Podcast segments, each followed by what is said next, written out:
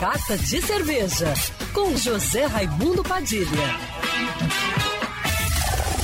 Alô, ouvintes da rádio Band News FM Rio, saudações cervejeiras, bem-vindos ao Carta de Cerveja de hoje.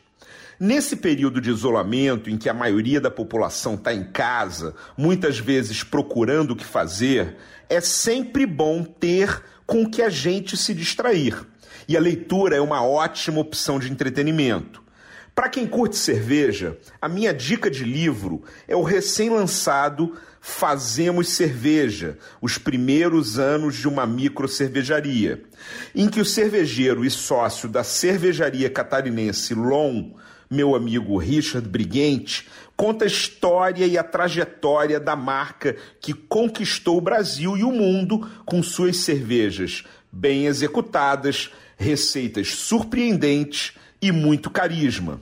Eu tive a oportunidade de conhecer Alon, que fica em Lauro Miller, uma das regiões mais bonitas de Santa Catarina, no pé da Serra do Rio do Rastro, e provar direto do tanque ou no bar da fábrica todos os rótulos que eles produzem. O livro é bem abrangente e fala não apenas das cervejas maravilhosas que Alon faz, mas também da jornada, que é a construção de uma marca no mundo da cerveja.